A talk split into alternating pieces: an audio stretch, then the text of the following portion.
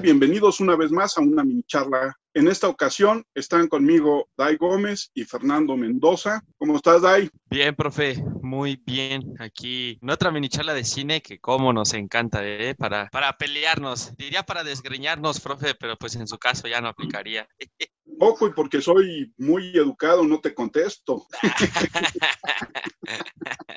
está bien, está bien, profe. Hay que aprovechar ahorita que uno aún tiene cabello para reírse, que después. Sí, exacto. Después, quién sabe cómo te vaya. Fer, ¿cómo estás? Muy bien, muy bien, profe. Aquí listo para intentar desgreñarnos, aunque yo, ya, yo también ya estoy por el camino del, del mal no, tú estás por el camino de siempre, me salgo de la conversación, tengo un pésimo internet. Sí, caray, oye, ¿qué compañía tienes ahí tú, Fer? Porque lo que te pasa es... Este, Está muy gacho, la verdad, ¿no? Sí, no perdamos más tiempo en introducciones. ¿Y qué tema decidiste esta semana, Dai? Uf, profe, uno este, bastante coqueto, digo, para darle un cambio al tema de la dirección, vamos a hablar de los actores de la vieja guardia podríamos decir, de esos últimos representantes que quedan de ese cine mítico, que justamente también ya lo propongo, creo que es tema para otra mini charla, los nuevos talentos, ¿no? Que hay en Hollywood, que creo que son, son escasos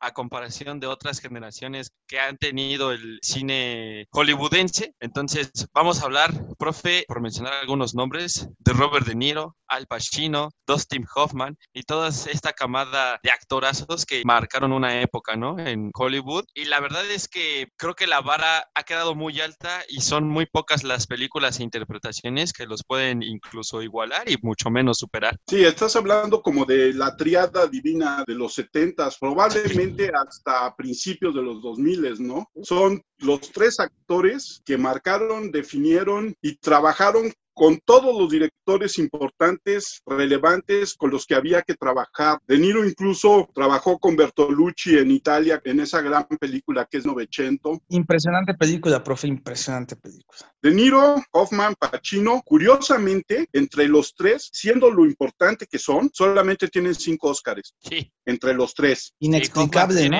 Hoffman tiene dos. Hoffman tiene dos, Kramer contra Kramer y Rainman.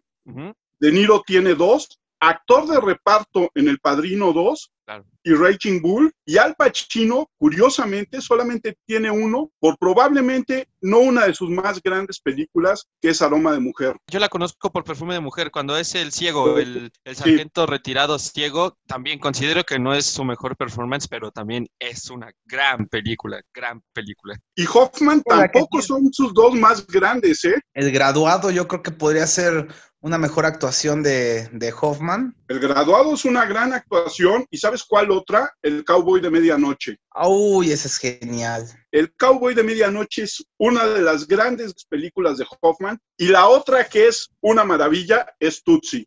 Sí, también. ¿Saben cuál es una interpretación Dustin Hoffman que es de reparto, pero es muy, muy buena en, en Los Hijos de la Calle, con Brad Pitt, Jason Patrick y justamente con Robert De Niro, haciendo también como el sacerdote. Ahí, tanto Robert De Niro como Dustin Hoffman en papeles de reparto, yo creo que dan interpretaciones este, muy, muy interesantes y sobre todo que encajan perfecto en, esta, en ese melodrama de los niños de la cocina del infierno, si bien la recuerda usted, profe. No la recuerdo bien, si te he de ser sincero, y yo creo que no la he visto. Tal vez porque los protagonistas son Brad Pitt y Jason Patrick, no la vio usted, pero ellos aparecen ahí en esa película. ¿Qué no le gusta Brad Pitt, profe? Venga. No, Brad Pitt es uno de los grandes actores de mi generación. Por supuesto. Brad Pitt es gran, gran, gran, gran, gran, gran, gran actor. Probablemente a la altura de, de estos tres que estamos hablando, ¿eh? Sí, en su época, pero sí. De acuerdo. O sea, va a quedar como uno de esos estandartes, sin lugar a dudas. Yo, yo creo que, por ejemplo, Dustin Hoffman, pues sabemos que Hollywood también se deja llevar mucho por lo que llegan a recaudar las películas y lo importante que son. Entonces, creo que por ahí Rayman tuvo muchísimos más reflectores que otras grandes actuaciones ha hecho, pero es que a mí Rayman como película es, es una de mis favoritas y la verdad es que Dustin Hoffman eh, como autista me encanta. Eh, también me encanta Tom Cruise joven, entonces a mí me, me, gusta mucho. Digo, también es una de las primeras películas que vi de Dustin Hoffman, si, si le soy sincero, pero yo creo que por eso ahí está, ¿no? Ya sabemos cómo son los premios en ese sentido, profe. Luego hay grandes actuaciones que se quedan olvidadas. Digo, los Oscars a veces no son el mejor punto de partida, pero es curioso porque estamos hablando de unos actores que cuando tú los ves en el reparto, casi es 100% seguro que te chutes la película. O sea, ni siquiera te importa la trama, no te importa el avance, no te importa quién más está a su lado, pero dices, eh, sale Al Pacino, la veo. No importa si sale 10 minutos, yo la veo. Ahora que hablabas del papel de autista, ¿qué tal De Niro en Despertares? Uf, con, sí, con Robin genial, Williams. con Robin Williams, sí, impresionante película. Ah, es increíble. Eh, ya, ya lo he dicho, soy muy sentimental, pero cuántas lágrimas me hace. Es que Robert De Niro es uno de los actores hasta que empezó a hacer sus comedias, ya lo habíamos mencionado que la de los Fockers es como de, ah, es, es graciosa, a mí me, me no, pero en Analízate con Billy Crystal es muy buena. Es una gran película. Sí, sí, sí, sí, sí, sí, sí. Pero, este, por ejemplo, ahí retomando el, el, comentario, es un actor que ha hecho muchos papeles, la ha hecho de malo en Cabo de Miedo, ha sido mafioso, es un papá que protege, que sobreprotege a su hija en los Fockers, o sea, ha sido boxeador, ha sido un taxista, o sea, ha sido absolutamente todo y todo lo ha hecho bien, ¿no? Y yo creo que, que va un poquito encaminado de la mano, que también a lo mejor es un tema que, que me gustaría proponer, profe. Yo creo que el cine de mafiosos sigue y fue el cine más, eh, o bueno, el, no sé si llamarlo género, pero el tema más importante que se toca en las películas. O sea, cómo me gusta cuando hablan de mafiosos y muchas grandes actuaciones están ahí. Johnny Depp, cuando hace de mafioso, ha sido espectacular. En Donnie Brasco, ¿no? Con Al Pacino, precisamente. Sí, con Al Pacino. En Donnie Brasco, en Enemigos Públicos, en Pacto Criminal. Bueno, yo las conozco así en, en, español, ¿no? El asunto que dices de la importancia del cine de gángster, yo diría que es muy importante en el cine norteamericano, que es como parte de la historia, sí. de una historia que no tienen y que es la única que saben contar o que, o que les es muy cercana. Son una cultura que les gusta vivir de sus criminales, ¿no? Hoy en día sí, todo el mundo habla de asesinos seriales, pero en su momento, como dices, todo el mundo hablaba de gangsters. Los ingleses retoman el tema probablemente en la década de los noventas con Guy Ritchie, pero no ves grandes series de mafia bueno, ahora, ahora las ves en Latinoamérica. que profe, el Señor de los Cielos, no empecemos no, a corrientar no, este no, no, podcast, no, no, no, no, favor. no, no, no, no, no, narcos. Ah, sí, sí, no. Las que hacen aquí las producciones este, latinoamericanas, yo personalmente no soy muy fanático, le he dado una oportunidad. Solamente me gusta la de Narcos de Diego Luna, porque creo que el performance que hace Diego Luna en la Narcos este, México, como Félix Gallardo, es muy buena. También el reparto, la verdad es que está muy bien hecha la, la Ese- producción. Ese Félix Gallardo que hace el Luna, ¿no les recuerda en mucho a Pacino en Scarface? Sí, ¿eh? Sí, se- sa- sabemos que la mayoría de los actores siempre toman como referencia a otros papeles protagónicos o que se han ido encontrando. Entonces yo creo que sí toma mucho de la esencia del, del personaje en cara Pero incluso como está escrito, ¿eh? O sea, más allá de la extraordinaria actuación de Luna, como está escrito el personaje me recuerda muchísimo a ese personaje trágico que es eh, Tony Montana. Tony Montana, un clásico, ¿no? Esa, esa escena con la metralleta en el vestíbulo, esperando a la muerte, que, que- es que son películas, digo, profe, que tienen, o sea, escenas emblemáticas, ¿no? Y, y la verdad es que a mí las películas de Al Pacino me gustan mucho, por ejemplo, es cuando interpreta a Carlitos Way, am- o sea, yo personalmente creo que es mi favorita, Carlito Brigante, sí. Sí, y el final es conmovedor, o sea, a pesar de que toda la película se torne a- hacia lo criminal, etcétera, etcétera, me gusta mucho cómo lo, lo hace Al Pacino y cómo termina traicionado. Te encariñas tanto con el personaje de, de Al Pacino que no sé, me, me dan ganas de llorar en esa última escena. Te voy a dar ahí la razón. Carlitos Way, que es una película que de repente está como en el fondo, Ujú, a mí en lo personal y en su momento me gustó y me gusta mucho más que Scarface. A mí Scarface no me gusta y nunca he entendido cómo de repente se volvió este boom, sobre todo en- entre la gente de tu generación, porque creo que, que Pacino tiene otros grandes papeles, empezando por El Padrino, siguiendo por ser México, esto, Tarde, de, tarde de Perros, profe. Tarde de Perros es una de, las películas más extraordinarias, ¿no, Fer? Sí, no, y también tiene una actuación en Encrucijada, donde hace a un policía que está investigando a un, a un asesino en serie del ambiente gay, que es muy buena actuación también. Y también esta que en inglés se llama Sea of Love. Creo que es de las primeras películas donde vi a,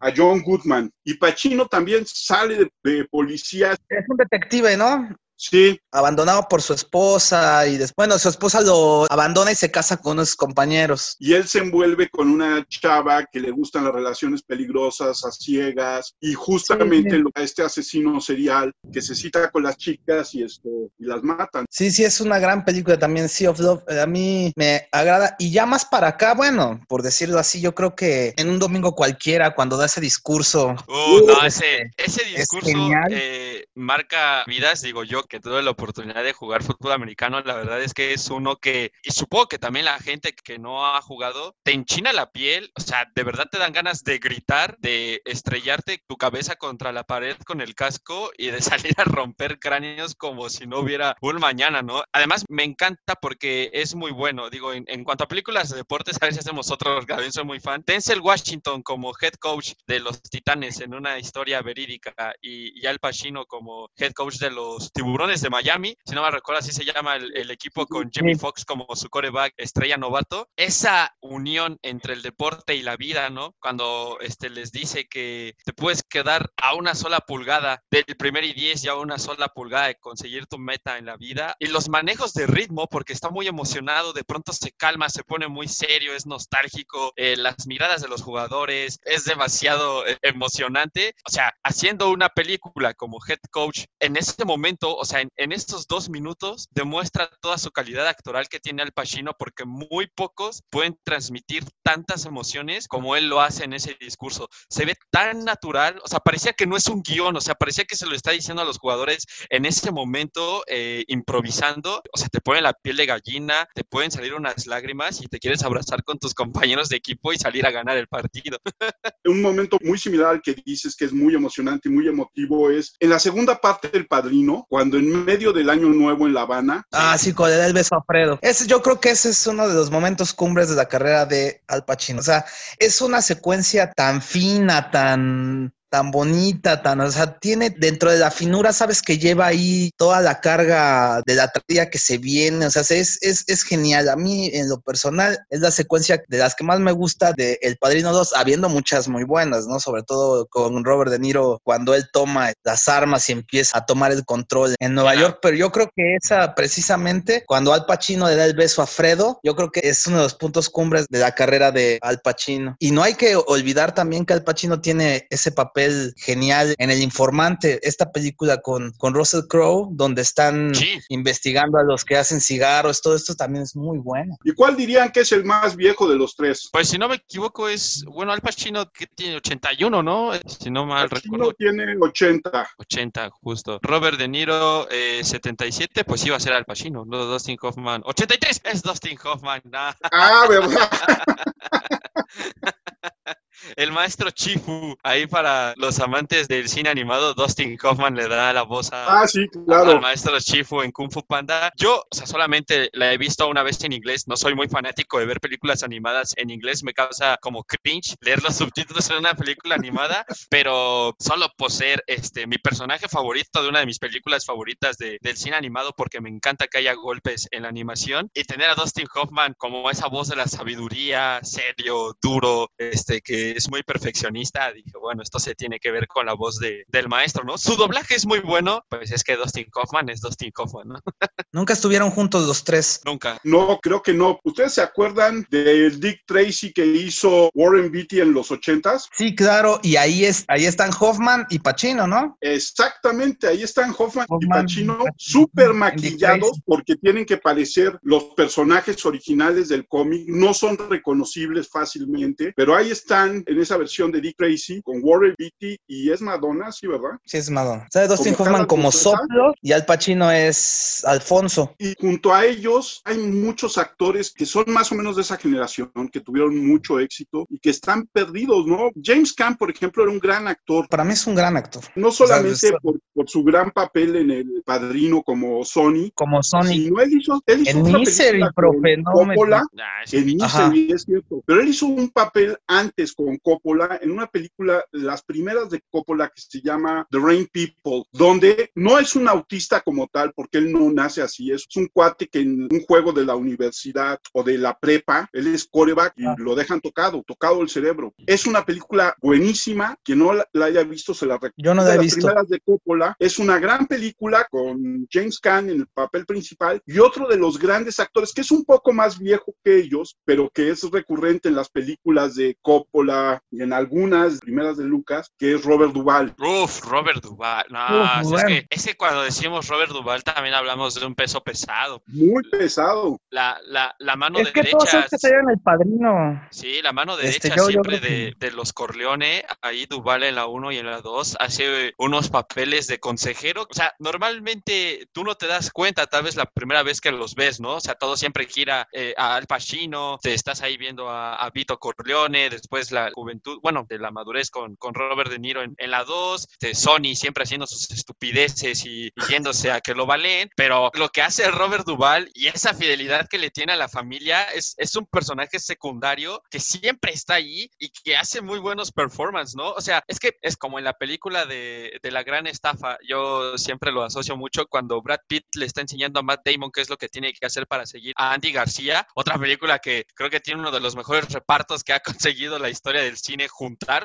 muchísimo talento, y le dice, tienes que ser gracioso sin hacerlo reír, tienes que estar ahí sin incomodar. Y creo que Robert Duval es eso en El Padrino. Siempre está ahí, pero no incomoda. Este, siempre está atento, pero no se roba protagonismo. Y lo hace también que le valió la nominación a actor secundario en, en El Padrino 1, sobre todo. Fíjense, yo tengo, hay tres actuaciones de Robert Duvall que me quedan ahí para el recuerdo. Apocalypse Now, de Martin Sheen, ese es genial. Está diciendo, adoro el olor Adoro del napalm mañana. por la mañana. Así, no hay nada mejor que eso. Eh, otra que tiene muy buenos días de trueno con Tom Cruise, él actúa muy bien en días de trueno. Y hay otra que me encanta que es en un día de furia con, Ah, con- con Michael Douglas, cuando él Ajá. hace un detective que ya está por retirarse y eso, que parece una actuación muy sencilla durante toda la película, pero en el momento cumbre, en el clímax, se tira un discurso y una plática con Michael Douglas que es genial, que no tiene desperdicio. Oigan, y más reciente sobre Robert Duval, ya mucho más reciente como actor secundario, pero dando toda la calidad actoral que tiene como papá de Robert Downey Jr. en El Juez, cuando Robert Downey Jr. Sí, es un abogado hecho y derecho y lo tiene que defender y Robert Duval pues ya está este, muy enfermo, tiene problemas de, de memoria, etcétera. Esa película a mí también como me gustó cuando la fui a ver. Un actor como Robert Downey Jr. que calidad tiene, tuvo sus problemas, pero bueno, cuando le dieron el papel de Iron Man, como que su carrera volvió a tener un despunte y ahí ha regalado cosillas buenas, aunque creo que si se hubiera dedicado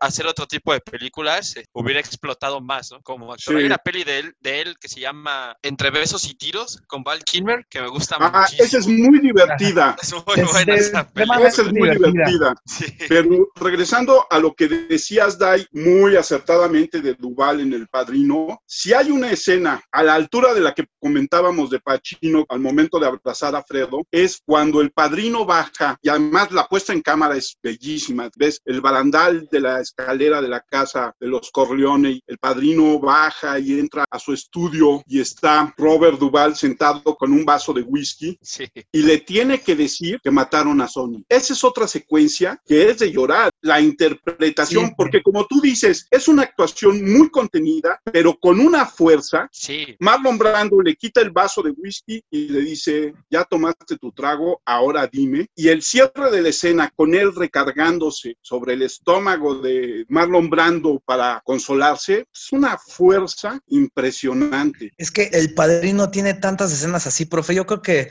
yo propongo hacer una mini charla de cine solamente hablando del padrino, porque tiene tantas cosas por destacar. Para mí visualmente es una de las películas más bellas que he visto. Yo creo que solamente por ahí unos cuantos westerns de, de Ford y por ejemplo Unforgiven de Clint Eastwood, por ahí se le pueden acercar un poco en belleza, pero yo creo que sí era para eso El Padrino, tanto la uno como la dos. Yo sí creo que El Padrino fue una película o es una película que marcó totalmente el desarrollo del cine junto con Star Wars. Son las dos películas que rompieron y marcaron cómo se iba a hacer el cine de los 70s hasta ahorita. Sí, sí, caray. Sobre todo el cine norteamericano, el cine hollywoodense. Pero esas películas también están fundadas en estos grandes actores y en estas actuaciones y en estos grandes directores. Y como decíamos al principio, tanto Pacino como Hoffman como De Niro han trabajado con todos, ¿eh? Todos. Sí, con todo, con lo mejor. Sí. Obviamente hay este como matrimonio entre Martin Scorsese con Robert De Niro. Que ya lo suplió por Leonardo DiCaprio, pero sí. Sí, bueno. No, pero firmaron, firmaron como un que hacer puros ¿no? irlandeses para tener a De Niro.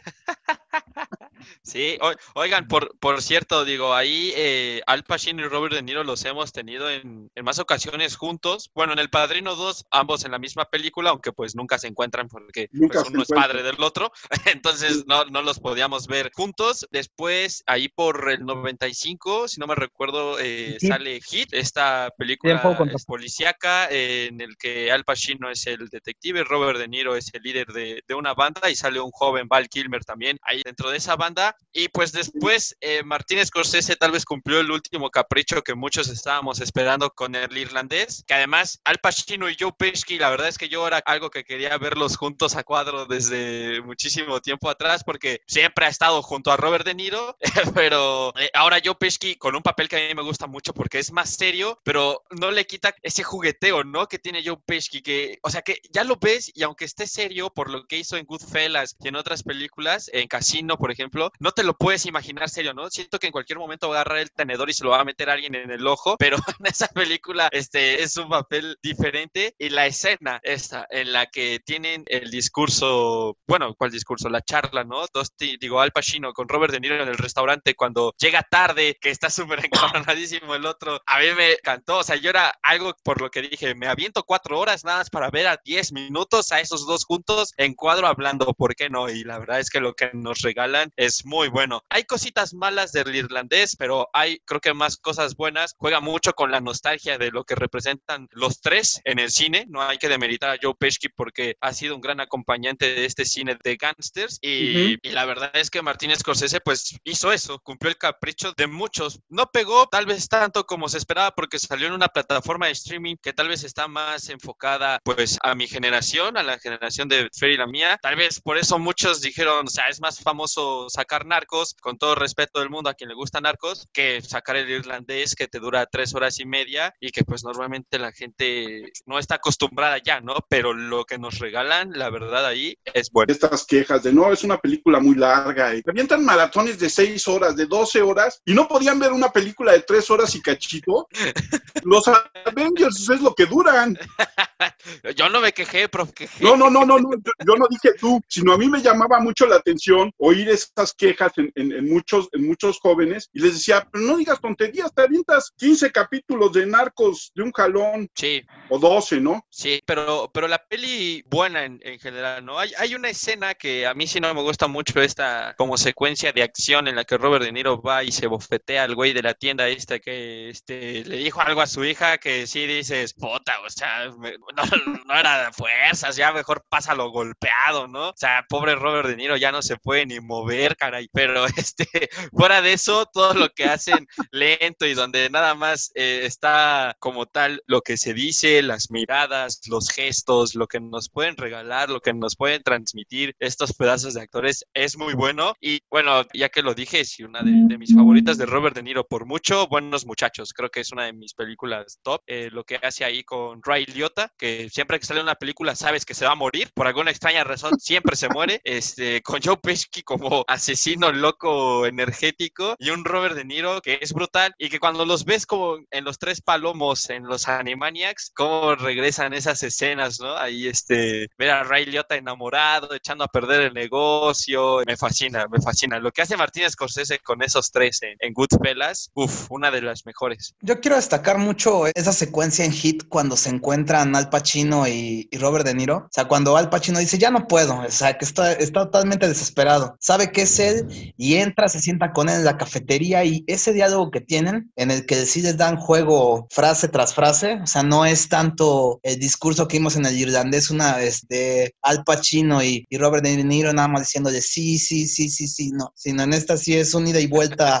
sí. un poco más cargado. A mí me parece una de las mejores secuencias que yo he visto, porque además está muy bien filmada, está muy bien ambientada y los dos tienen esa arrogancia que los caracteriza. Obviamente Al Pacino siempre saliéndose de tono como lo hace, pues yo creo que prácticamente en todas sus películas, o sea, siempre está en un tono más elevado del que va la actuación, pero o sea, sí siento que esa secuencia, además por el momento en el que fue, no era la primera vez que estaban ellos dos juntos en una secuencia, creo que eso sí fue demasiado bueno, en mi opinión. ¿eh? Fer, tres películas que recomiendes de estos tres. Tarde de Perros con Al Pacino, porque las demás ya todo el mundo las vio. Yo que de Robert De Niro, Mean Streets, creo que es una que nadie le ha dado mucha importancia, es una gran película, también de Martin Scorsese. Es que es la primera de Martin Scorsese, la hace todavía, creo que todavía de estudiante. Es un genio. Ajá, no, pero es muy buena. Es Harvey Keitel y, y, de y, Robert De Niro. Y de Dustin Hoffman, pues yo creo que Perros de Paja. Perros es, de Paja. Yo creo una, una película. Sí, es, una, es una película que también no,